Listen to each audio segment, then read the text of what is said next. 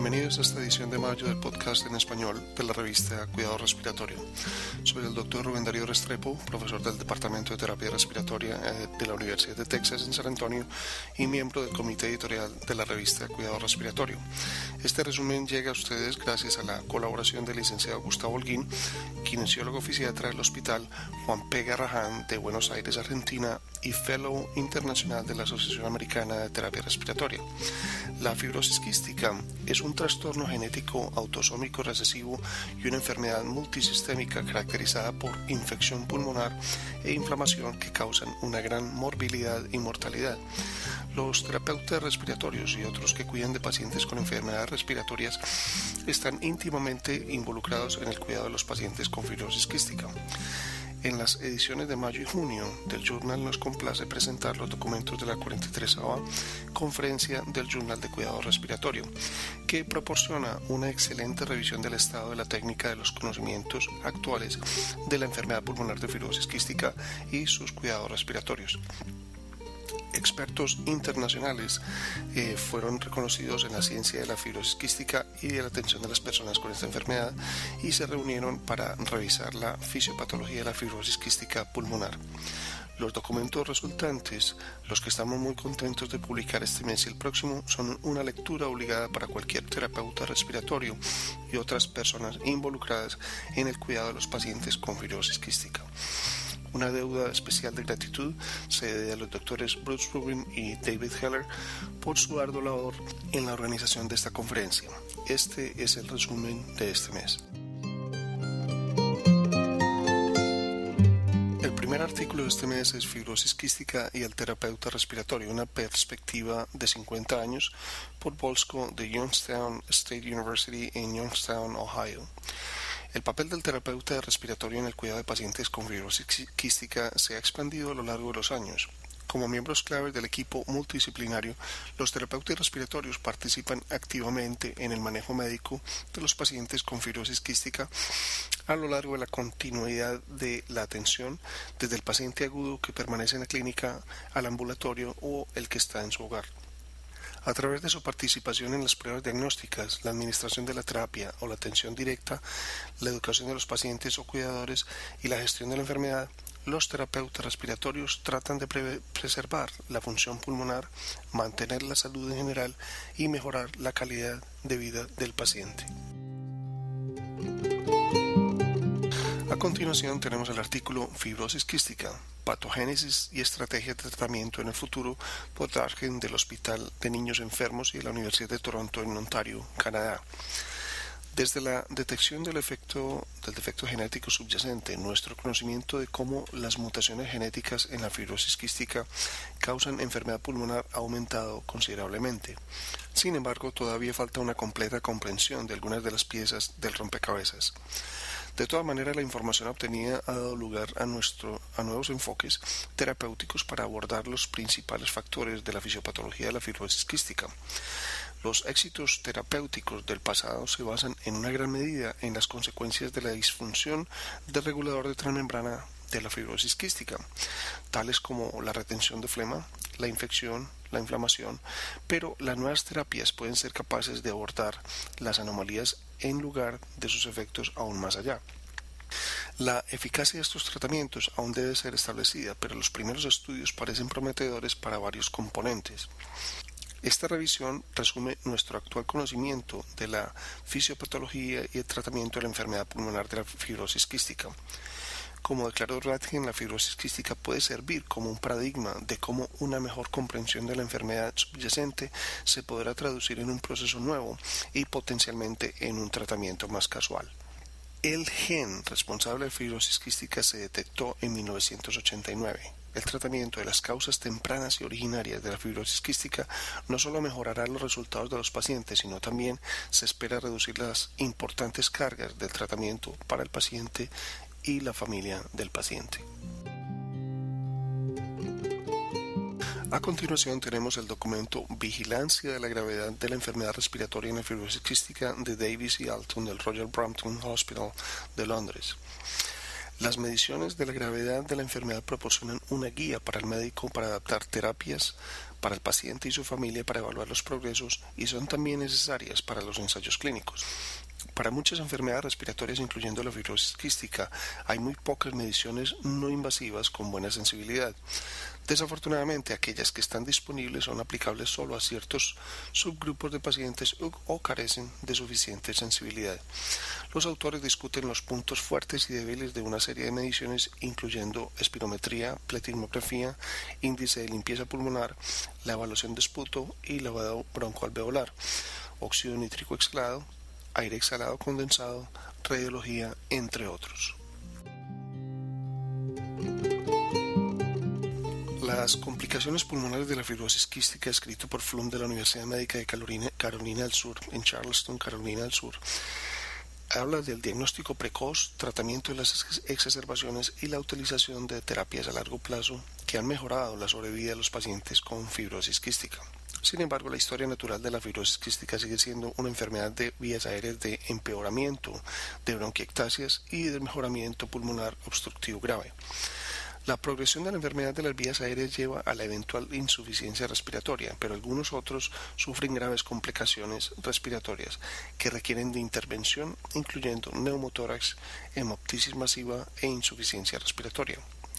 Flum discute la fisiopatología de estas complicaciones y los factores relacionados con el paciente y con el tratamiento asociados con su aparición.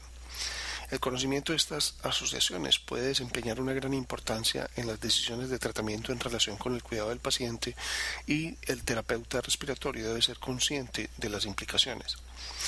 Dado que la gravedad de la enfermedad se asocia con las tres condiciones, el tratamiento agresivo de la enfermedad es un imperativo que incluye la realización de terapias de limpieza de las vías respiratorias.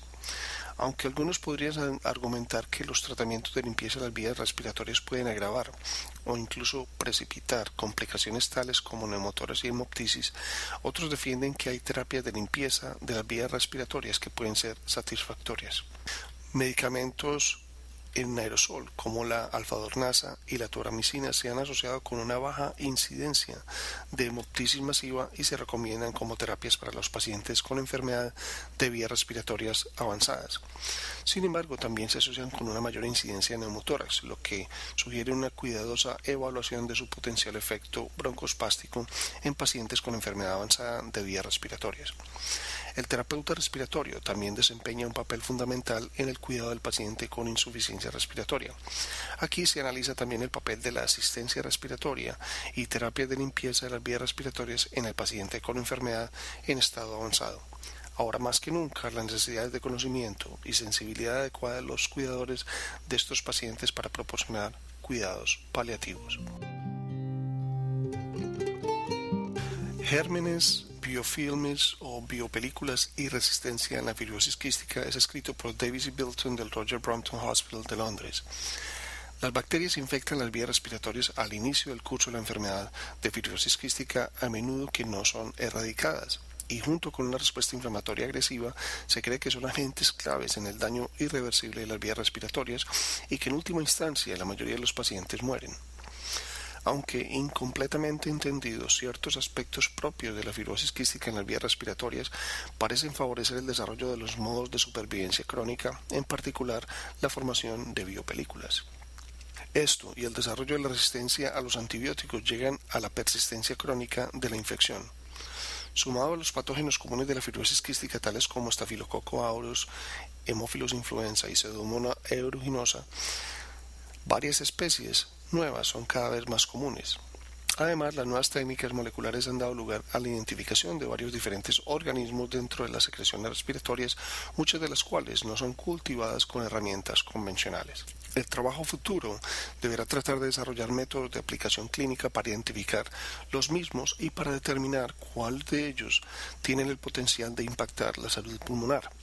De particular interés en el presente documento es el debate de los ocho principios básicos del tratamiento antibiótico en pacientes con fibrosis quística.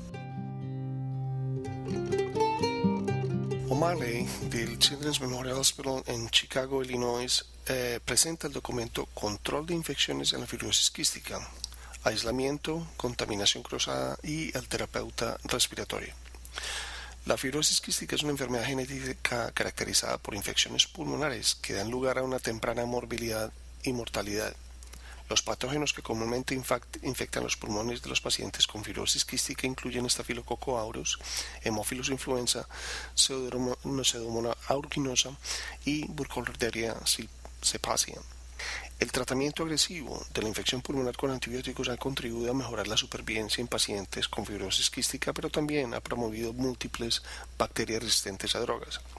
Otras complicaciones incluyen la capacidad de las bacterias para formar biopelículas o biofilm, lo que hace más resistente a los antibióticos y agentes patógenos emergentes en la fibrosis quística, de los cuales la importancia clínica no está todavía muy claro. El aumento de evidencia de la transmisión de paciente a paciente de agentes patógenos en la fibrosis quística ha llevado a la Fundación de Fibrosis Quística a elaborar recomendaciones basadas en evidencias para el control de la infección. En su documento O'Malley proporciona un apéndice de los niveles de evidencia de las recomendaciones de la Fundación de Fibrosis Quística que hacen hincapié en cuatro principios. Las precauciones estándar, las precauciones para la transmisión, la higiene de las manos y el cuidado del equipo respiratorio. Los terapeutas respiratorios deben conocer y seguir estas recomendaciones de control de infección. Aislamiento de los pacientes infectados con Burkholderia cepacia compleja es una de las intervenciones para mantener baja la propagación de este agente patógeno. Pero aislar a pacientes que están infectados o colonizados con otros microorganismos es controvertido. El principal argumento es que no se está seguro del estatus de cultivo respiratorio en el momento de cualquier visita del paciente. El documento final de la conferencia de este mes es Aerosoles y antibióticos en fibrosis quística Heller de la Clínica Infantil Nemours en Orlando, Florida. La infección crónica de las vías respiratorias y la inflamación son la mayor fuente de morbilidad y mortalidad en pacientes con fibrosis quística. Muchos organismos se pueden encontrar en la parte inferior del tracto respiratorio de los pacientes con fibrosis quística, pero la infección por Pseudomonas aeruginosa mucoide es común, se asocia con peores resultados y es el principal objetivo de las estrategias de antimicrobianos en fibrosis quística. Los antibióticos en aerosoles logran altas concentraciones localizadas en las vías respiratorias, reducen la toxicidad sistémica y se han utilizado con éxito para el tratamiento supresivo a largo plazo en infecciones por pseudomonas aeruginosa. La erradicación de la primera infección por pseudomonas de vías respiratorias también se ha tratado con antibióticos en aerosol, aunque la estrategia de tratamiento ideal sigue siendo objetivo de investigación. Hay algunas variables a considerar en la formulación de la elección de un antibiótico para desarrollar inhalación tópica. La solución de tobramicina para inhalación es actualmente el único antibiótico inhalado apropiado en los Estados Unidos que ha sido probado. En vista de la cantidad de tiempo que toma la administración de tobramicina inhalada a través del nebulizador de jet, los esfuerzos se han centrado en métodos de entrega más eficientes y más rápidos. Nuevas formulaciones de antibióticos de, en aerosol están siendo estudiadas para las fibrosis crísticas, entre ellos los beta-lactámicos, fluoroquinolonas y aminoglucósidos. Los estudios de fase 3 del Astronam por inhalación emitido a través de un nebulizador particular, el eFlow, mostraron mejores resultados y un breve 3 minutos de tiempo de entrega. Las formulaciones de liposomas se están estudiando como una forma de penetrar las biopelículas mucoides y prolongar el tiempo de residencia de los antibióticos en los pulmones. Las formulaciones de polvo seco son livianas y porosas y también se están haciendo ensayos clínicos para reducir el tiempo de entrega. Estas nuevas fórmulas y sistemas de entrega prometen ampliar nuestro arsenal contra los microbios, así como también la reducción de la carga de tiempo para los pacientes. Dado el número de formulaciones y los sistemas de suministro actualmente en la fase de investigación, es probable la introducción de varios de estos en un futuro próximo. Esto seguramente impactará en los cuidados que proporcionan los terapeutas respiratorios a pacientes con fibrosis quística. Los esperamos el próximo mes con el segundo número dedicado a la fibrosis quística. Hasta pronto. Para recibir el contenido tanto de esta edición de la revista como de las pasadas, visite nuestra página web www.rsjournal.com y allí podrá suscribirse para recibir los podcasts de las próximas ediciones.